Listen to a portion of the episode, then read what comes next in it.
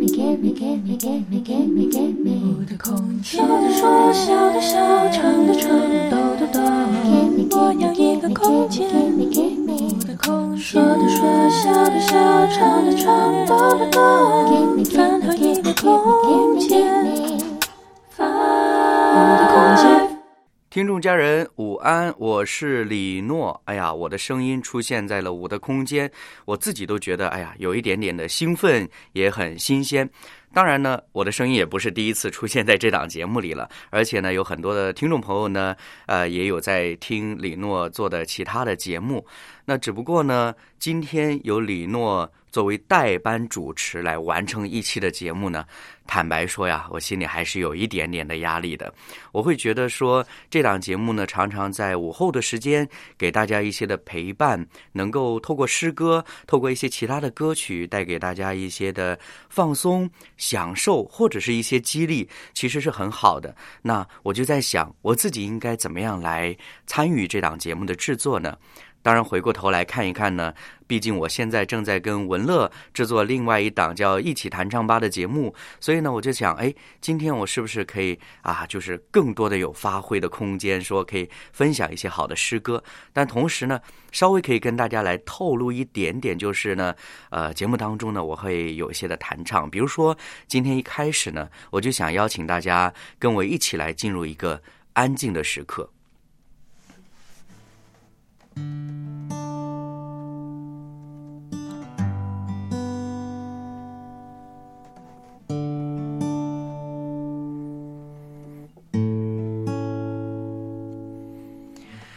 安静，让平安入我心，深深知道你是我的神。浪让我灵更坚定，在我身旁，你是风浪平息。安静，让平安入我心，深深知道你是我的神。风浪让我灵更坚定，在我身旁，你是风浪平息。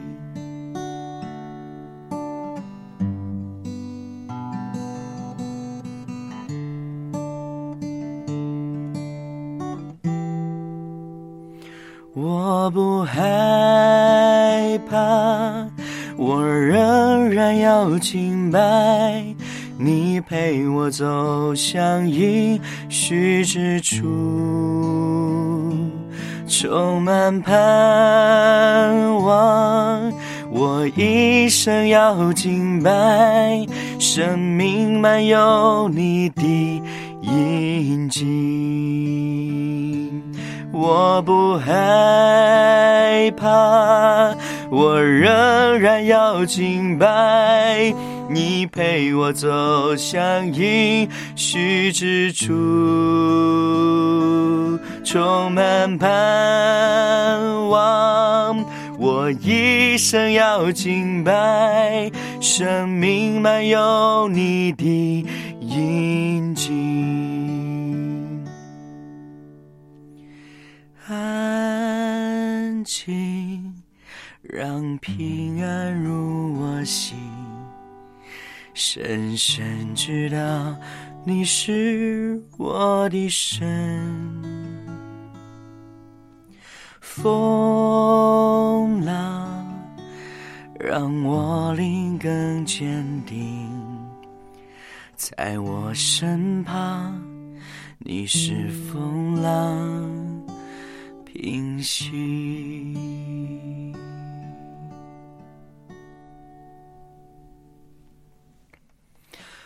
好，午后的时间呢，其实往往会让人觉得有一点点想要放松，或者想要安静。当然呢，我想可能另外一个词大家更熟，就是打盹。啊，往往到了下午的时间呢，就会容易犯困。所以李诺自己也是，常常我会要求自己啊，呃，早上尽量吃完早餐就要喝一杯咖啡，不然呢就很担心下午的时候就会犯困啊，影响工作。但是我想呢，我们有时间在我的空间彼此陪伴的时候呢，哎，我就想到了“安静”这个词。为什么呢？因为我觉得安静对于我们现在这个社会上的人来说呢，是非常重要的。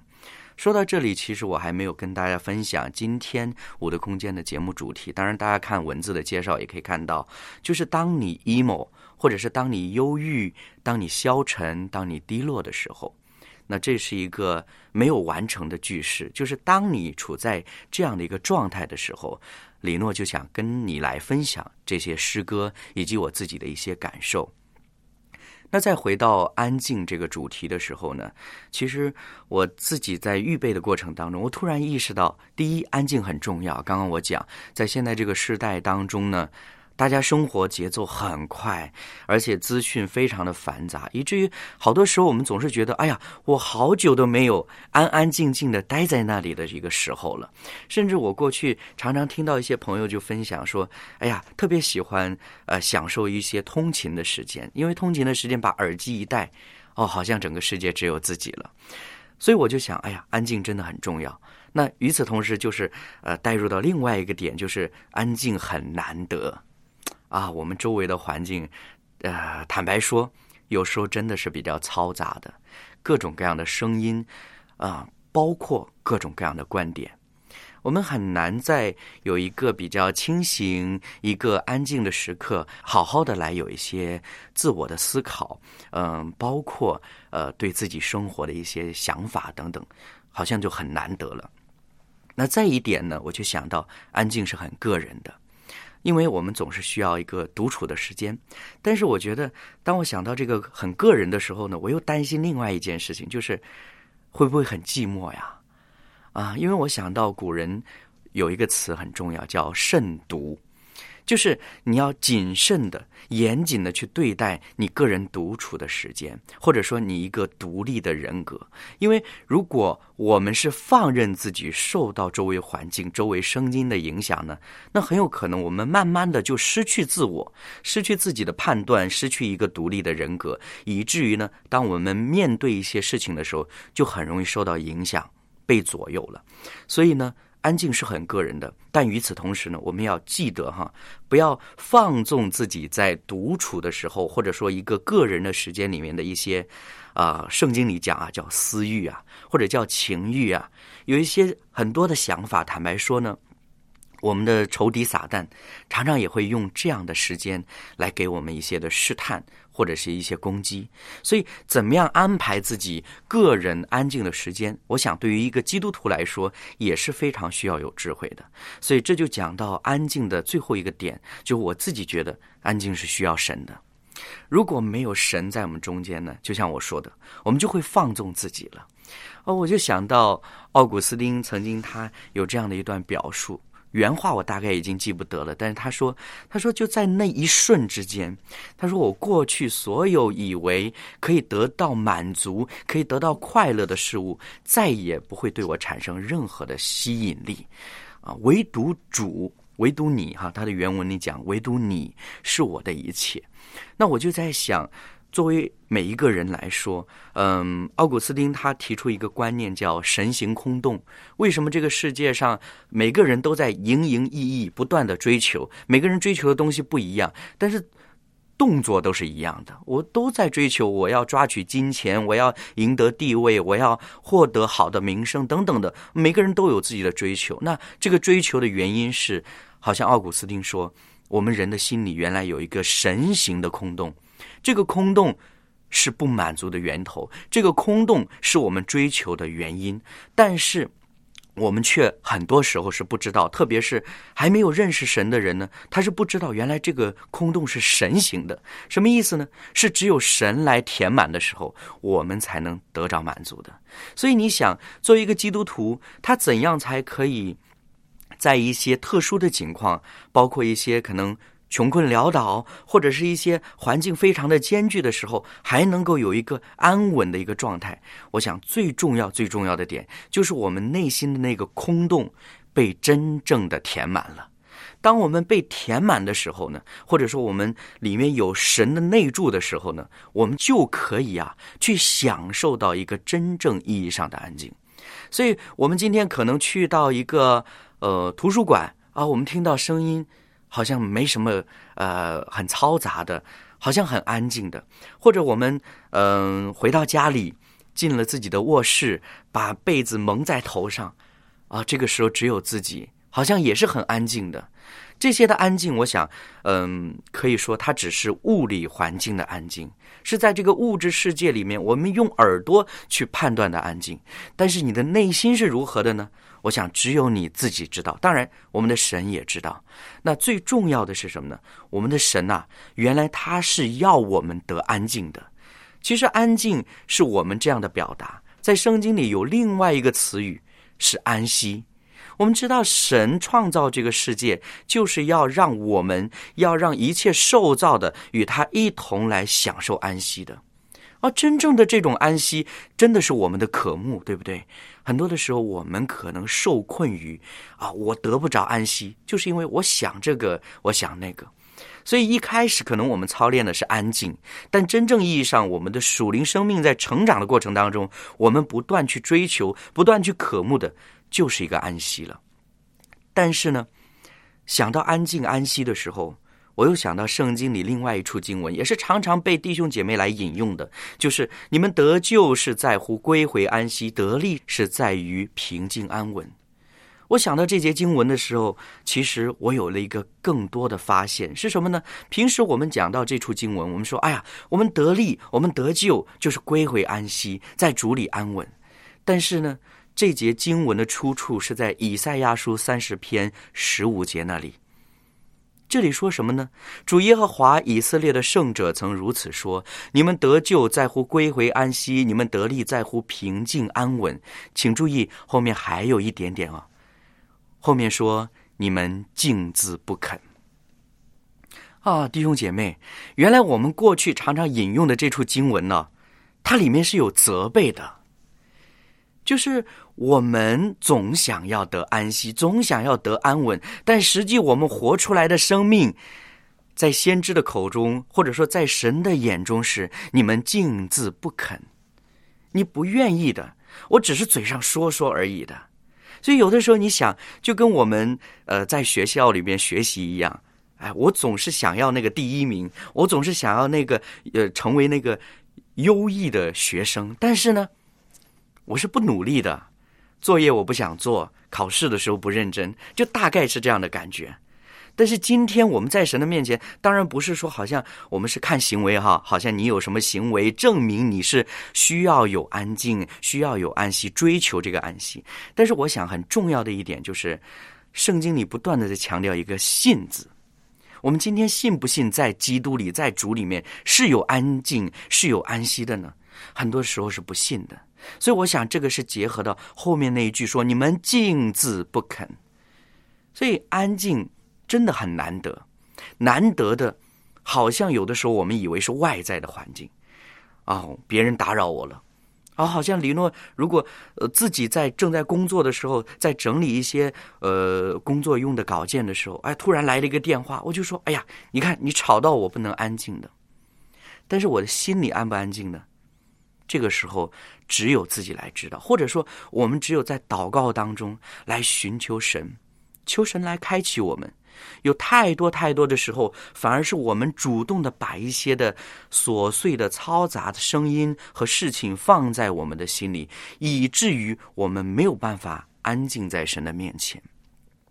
所以，其实说到这里呢，我就想到李诺自己特别喜欢的一首歌，但是真的我也。很少在节目里边唱，或者在其他场合唱，因为有点难。这首歌有点难，是赞美之泉的祷告。这首歌其实很深入，因为它非常个体的把一个人他在个人的属灵生命的处境当中的一些反复、一些的挣扎，甚至一些不确定，都表露出来。而且他几乎是用一个独白的形式在呃演唱。那我觉得这个祷告，也许哈，我想待会儿我们一起来听这首歌的时候，你可能慢慢就能够感受得到，说我们今天在一个。快节奏的，在一个嘈杂的一个环境当中，社会的处境之下，我们怎么样能够靠着神来去寻求一份属天的安静，一份的安稳？我们一起来听一听这首祷告。Thank you.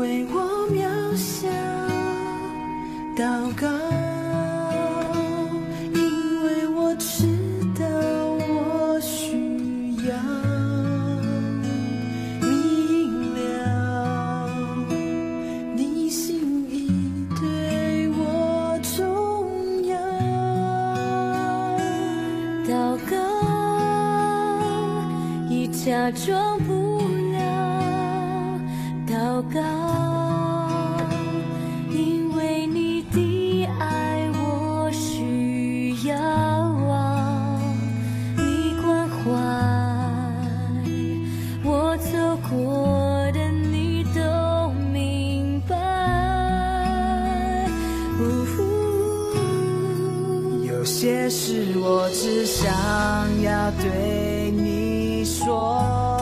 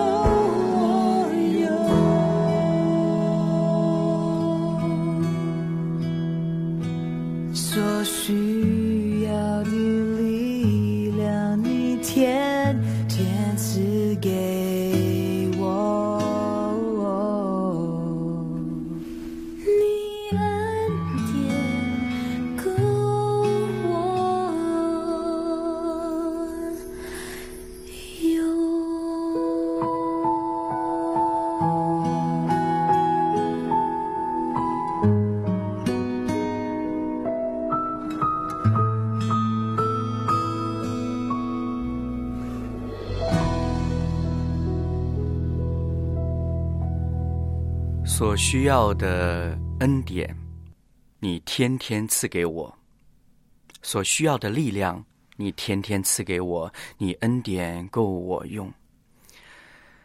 我不知道听众朋友们听到这首歌之后会有什么样的感受哈？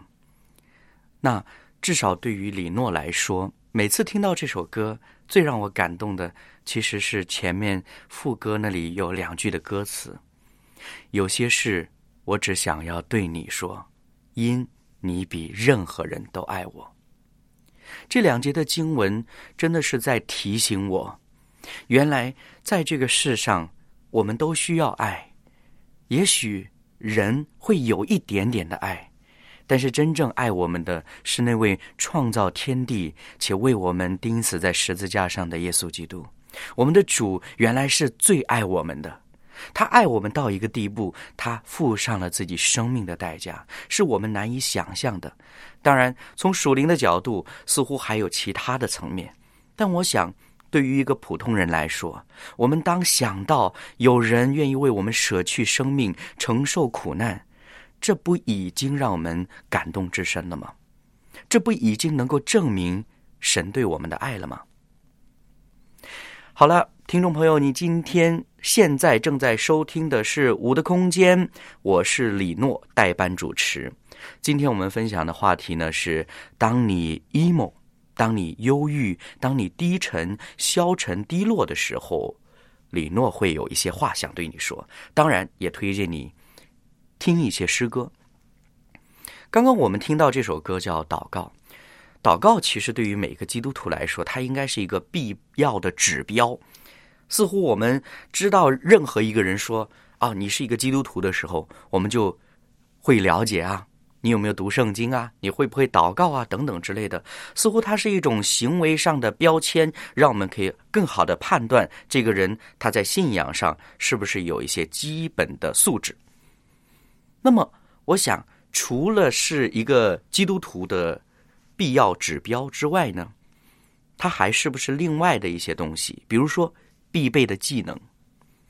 好像基督徒与基督徒之间，包括基督徒与非基督徒之间，在交流的时候，一旦我们谈到一些我们从人的角度觉得啊，好像又大又难的事，好像我们不知所措的事的时候，我们的话题里面一定会进入到一个内容，叫祷告。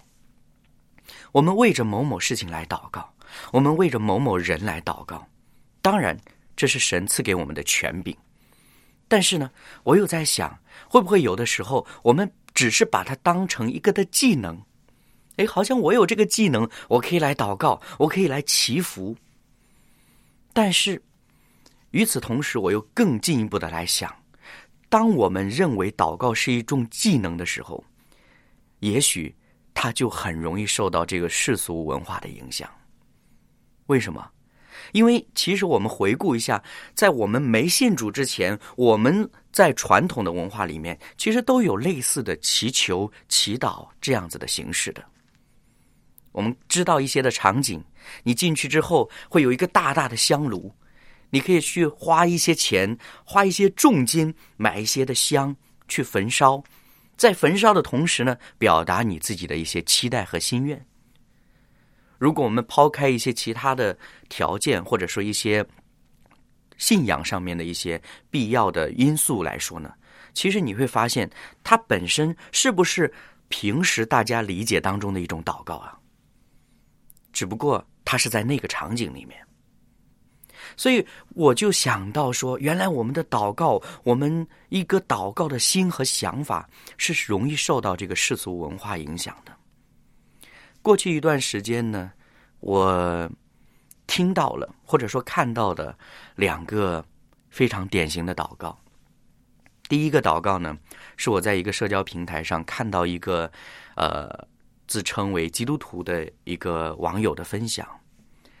他说：“每天我都在祷告，请上帝让我暴富吧。”那么他想要暴富的原因呢？他在一进一步的分享的时候，他说：“我需要。”时间被释放，我不要再做这个拼命的打工仔，或者说拼命的现在流行的说法叫社畜。我不想再做这样的人，我不想每天被金钱的需要所困扰。所以呢，上帝让我暴富，我就可以专心的来敬拜他了。啊，这是其中一个祷告。第二个祷告呢，是李诺自己的身边有一个年轻人，他是非基督徒，他只是听过福音，知道耶稣。那这个年轻人前段时间遇到一个人生当中非常重大的事情，就是他的妈妈突然发病住院，而且情况非常的危险。那那个时候，教会有一些的弟兄姐妹就开始关怀这个家庭，来帮助这个年轻人。后来呢，李诺就跟这个年轻的小伙子来沟通，他其实很年轻，今年也才二十三岁左右，大学还没毕业。那他每天呢，除了要上学，还要去医院陪妈妈。有一天晚上呢，妈妈在重症监护室里面，他非常紧张，他不确定妈妈的情况怎么样。后来他就呃打电话给我，就问我有没有时间。那我听到了，我就去到医院陪他。那天晚上我陪他挺久的时间，大概待到十二点，可能差不多快一点的时间。其实整个的过程。我要坦白说，因为过去没有接受过太好的辅导和陪伴的教导和训练，所以我一直是处于一个比比较被动的状态。因为觉得担心说多错多，不知道他这个时候究竟需要什么，所以后来呢，就默默的陪在他旁边。当然，他有需要了，他就问我，他就跟我聊。那我刚刚讲过，这个年轻人他其实是听过福音的。他也知道圣经里一些故事，他就问我，他说：“哥，圣经里说有一个百夫长，他去求耶稣，啊，医治自己的仆人。然后呢，因为他有信心，耶稣就医治了他的仆人。我很喜欢这个故事。我说，其实，在我们每个人的生命里面，或者说每一个人都有这个祈求。”寻求神、向神祷告的权利的，不管你是不是基督徒，你都可以向我们的主来祷告。重点是你看到那个百夫长，他真的有信心，他不是一种好像试一试、尝试一下，不行了我再换一个方法，不是的，他真的有信心去呼求这位耶稣、这位医治的主、这位有权柄的主来医治自己的仆人。所以我就鼓励这个年轻人，我说。只要你想，你有信心，你可以为着你的妈妈来祷告。当然，当然，我要讲的一件事情是，我们不是好像一种祈福的心态，说好像只有神满足我了，我才相信这个神，而是说我要先相信，先承认神他有至高的位置，他有至高的权柄。我因着神有这样的权柄，我来向神祷告。他听完之后呢？他也不说话，他就低下头，默默的双手合十，他在那里祷告。我看到这个画面的时候，我非常非常的感动，因为我看到一个孩子对自己妈妈的那种爱。但与此同时，我内心也开始祷告，求神借着这样的机会来拣选这个年轻人，拣选这个家庭。很多的时候，我们在祷告的时候，也许我是说，也许我们寻求的只是个人心中的满足。但是，我们是否意识到，我们祷告的这一位神，他是一位有位格、有权柄、掌管万有、也明白一切的神呢？我想，有很多的时候，我们需要有这样的操练。就好像前面李诺分享他的经文说：“你们都以为得救啊，归回安息，得力在乎平静安稳，好像人都知道，但是最后却说你们静自不肯一样。”这就。让我进一步的想到说，今天在我们个人的成长当中，我们究竟信的是一位神自己本体，还是我们信的是神的能力、神的祝福、神的作为？似乎神做了什么事，我才去信他，而不是因为神是神来去信他。所以，我想，祷告的内容也好，形式也好，姿态也好，其实都不是最重要的。最重要的是今天我们有没有一个信心带着一个谦卑的一个姿态以信心来到神的面前来呼求我们的主。呼求他来帮助我们帮助我们脱离我们当下一些似乎不是那么容易过得去的难题。帮助我们去面对一些似乎我们不想去面对的一些困境。最重要的很多的时候是帮助我们认识他相信他。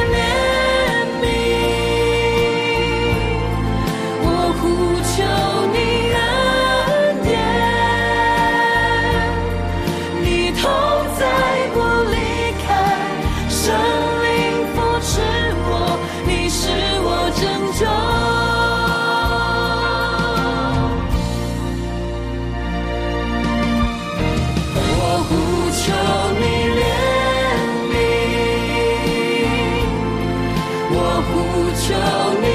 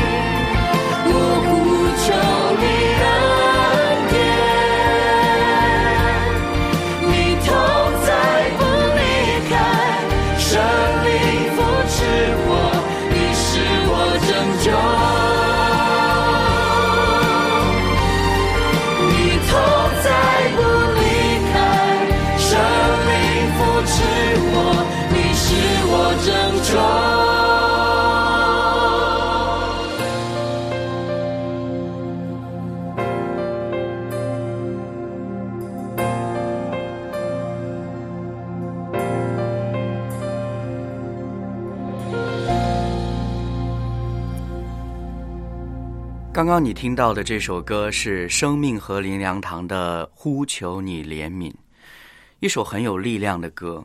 这种力量是从内心发出的。我想到 C.S. 路易斯曾经在他的书《四种爱》里面讲到一个点很重要，我也非常的喜欢。他说：“再没有比极其卑微的与至高的更接近了。”这就让我想到，我们今天在自己的属灵的光景里面，在我们的生活里面，在我们的生命里面，我们是否常常以为自己有呢？我们常常以为我有这个，我有那个，我有能力，我有恩赐，或者我有财物，或者我有地位。但是保罗却说：“我只夸我的软弱。”什么意思呢？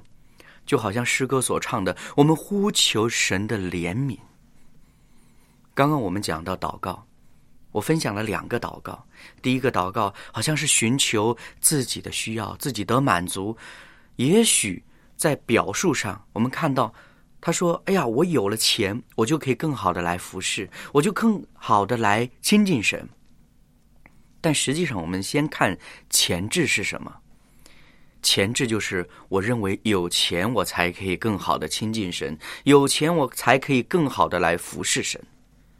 真的是这样吗？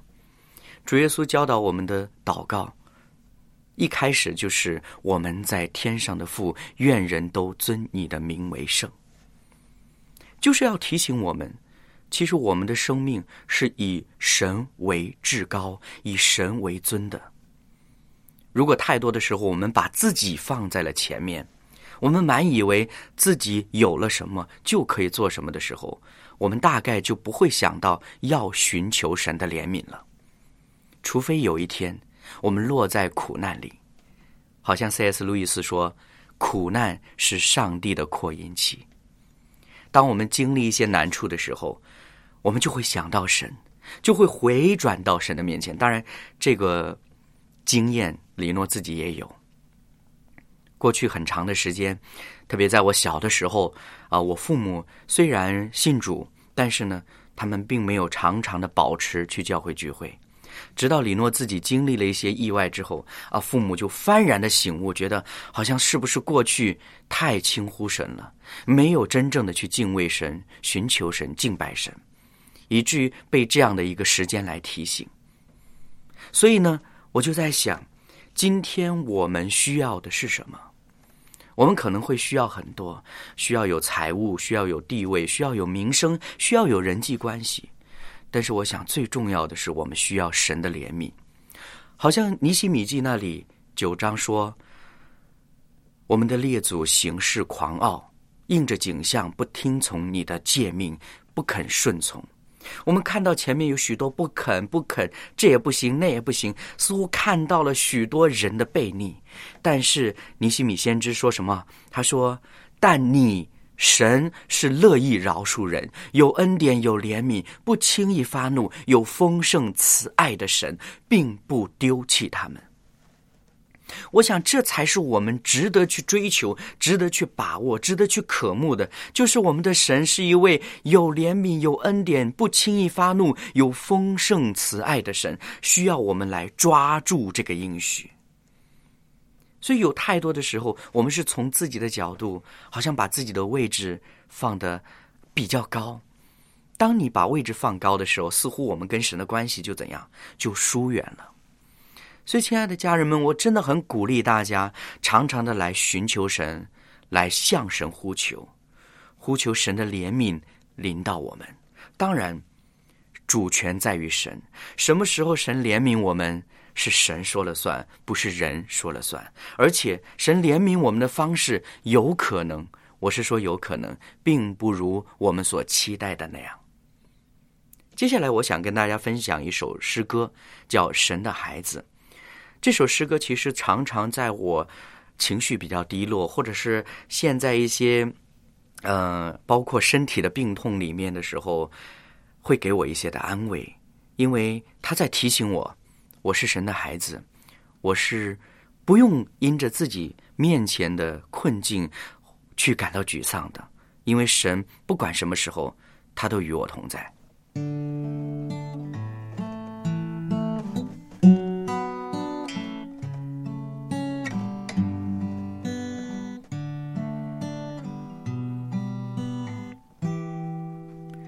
神的孩子，不要沮丧，举目向上望。神在天上，不分昼夜，时时看顾你。虽遇艰难，虽有愁苦，仍在他手里。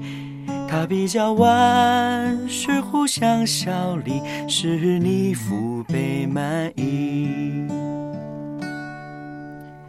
不要看环境，不看自己，反专心依靠大地，必重新得力。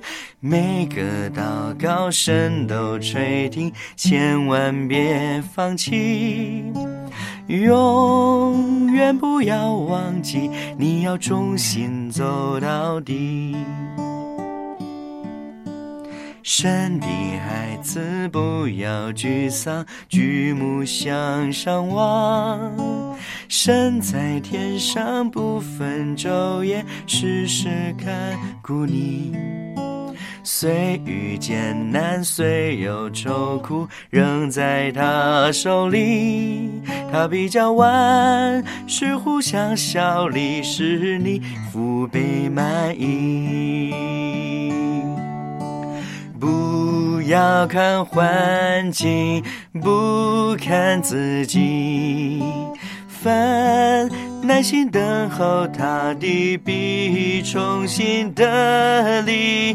每个祷告声都垂听，千万别放弃，永远不要忘记，你要忠心走到底。永远不要忘记，你要忠心走到底。永远不要忘记，你要忠心走到底。神的孩子在主爱里得享他安息，永远不要忘记。你是神所爱孩子。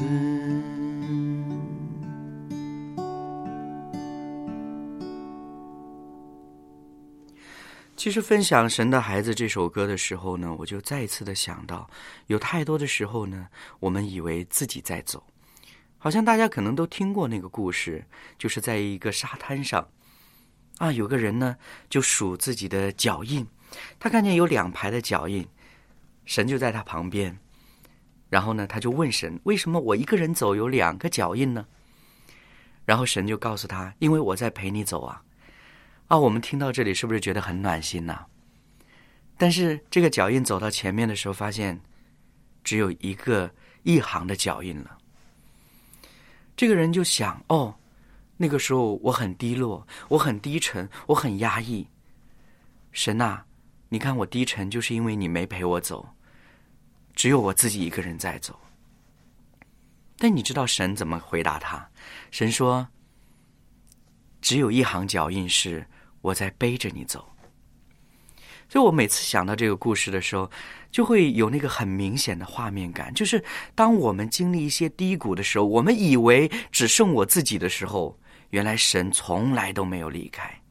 所以，我们今天有没有把握住神是以马内利的神这个美好宝贵的应许呢？他既然应许我们一直与我们同在，他就真的与我们同在。你看，这又是一个信心的功课。我们今天能不能有这样信心的操练？其实有很多的时候，不是我们自己想去相信就去相信，而是说我们要求神，就好像我们前面分享的祷告，分享的呼求神的怜悯，我们要求神给我们信心，能够相信他，能够去仰望他。接下来想跟大家分享另外一首诗歌，是来自赞美之泉的《我相信》，I believe。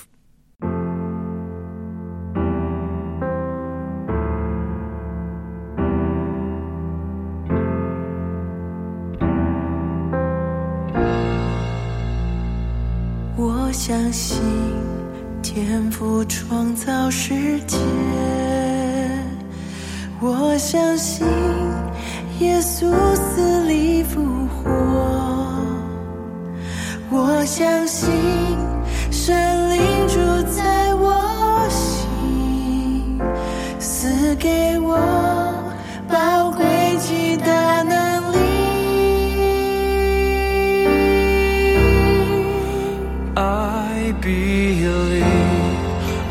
相信耶稣是真神，永远的神君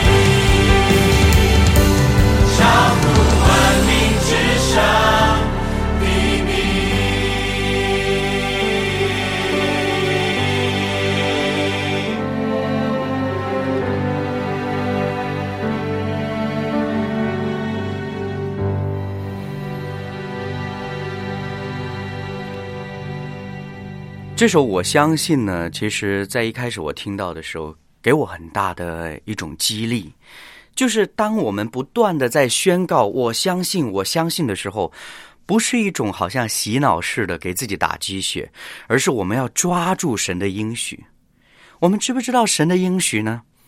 读圣经你会发现神的应许好多。特别是在新约圣经里面，耶稣基督不断的告诉我们说：“我实实在在的告诉你，我实实在在的告诉你啊！”为什么他要这样讲？生怕你不信呢。所以，其实很多的时候，我们前面提到我们的软弱、我们的低沉，甚至我们的迷茫，都可以因着相信去跨过的。我们可以跨过那些的软弱，我们可以跨过那些人以为过不去的坎。当我们跨过了之后，我们的生命就进入另一个阶段，这其实就是我们所说属灵生命的成长了。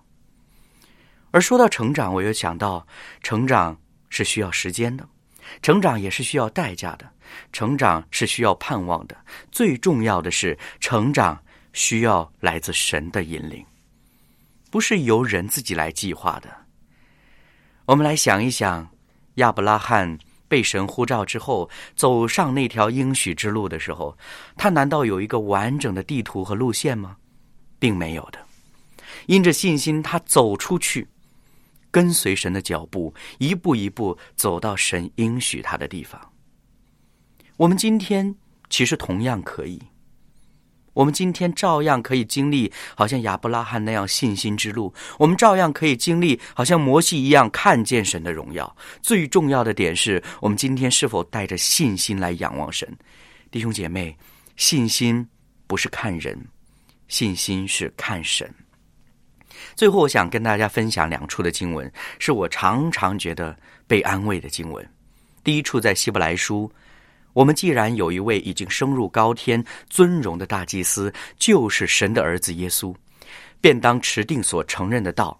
因我们的大祭司并非不能体恤我们的软弱，他也曾凡事受过试探，与我们一样，只是他没有犯罪。所以，我们只管坦然无惧的来到施恩的宝座前，为要得连续蒙恩惠，做随时的帮助。另外一处的经文是在罗马书的八章。谁能使我们与基督的爱隔绝呢？难道是患难吗？是困苦吗？是逼迫吗？是饥饿吗？是赤身露体吗？是危险吗？是刀剑吗？然而，靠着爱我们的主。在这一切的事上，已经得胜有余了。因为我深信，无论是死是生，是天使，是掌权的，是有能的，是现在的事，是将来的事，是高处的，是低处的，是别的受造之物，都不能叫我们与神的爱隔绝。这爱是在我们主基督耶稣里的。每当我想到这两段经文的时候，真的觉得大得安慰。原来这位升入高天尊荣的大祭司，他可以体恤我一切的软弱，他可以了解我一切的难处，并且他要来爱我，而且这样的爱是没有什么事物可以阻隔的，因为连死亡的咒诅他都已经破除了，连撒旦的权势他都已经践踏了，还有什么能够拦阻我们得着神的爱呢？我想，也许有一样。就是我们不相信，我们不接受。所以，亲爱的家人们，当我们在低沉的时候、软弱的时候，我真的鼓励你，可以读圣经，可以来祷告，用神自己的话来宣告。最后，再跟大家分享一首诗歌，是根据刚刚罗马书的经文创作的一首诗歌，叫《谁能使我与神的爱隔绝呢？》今天呢？李诺的代班主持就暂时到这里了，下次再有机会跟大家一起来分享好听的诗歌。我是李诺，拜拜。